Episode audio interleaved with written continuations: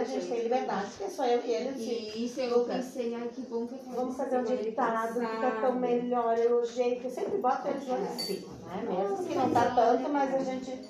Eu acho que o emocional dele é muito forte, né? Então, nem pensar levantar o astralzinho dele, que eu acho que ninguém faz isso, né?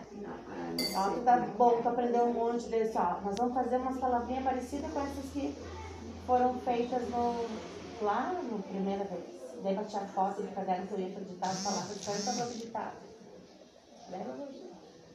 Nada. A ver. Tá.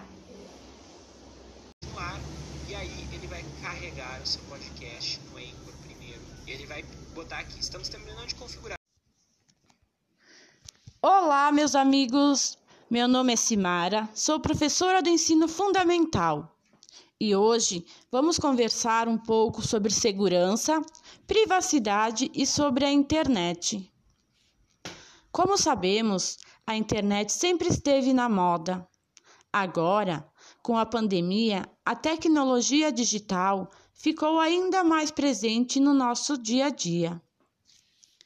Estamos ocupando a internet na escola, em casa, nos ensinos remotos e todas as idades.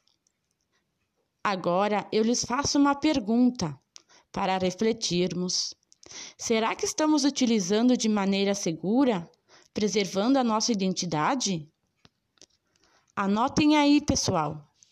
Cidadania digital é o conjunto de normas que devemos seguir para utilizarmos a internet com consciência, responsabilidade, ética e segurança. Como cidadãos digitais, temos direitos como a privacidade, a segurança dos nossos dados, a autoria das criações que divulgamos. O tema de cidadania digital é fundamental na formação de crianças e jovens, especialmente no momento em que a sociedade tem se comunicado e se desenvolvido através dos meios virtuais. É isso mesmo, pessoal.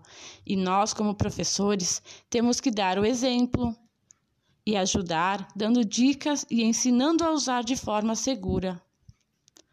Como ser um bom exemplo na internet para a construção da cidadania e da responsabilidade digital dos nossos alunos?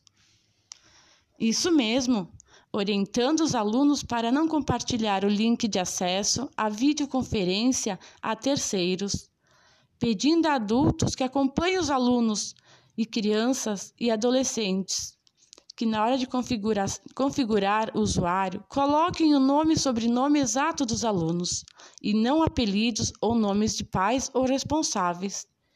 Isso aí mesmo, pessoal. Essa é nossa obrigação de auxiliar e ajudar nossos alunos. Certo? Até mais então, gente. Tchau!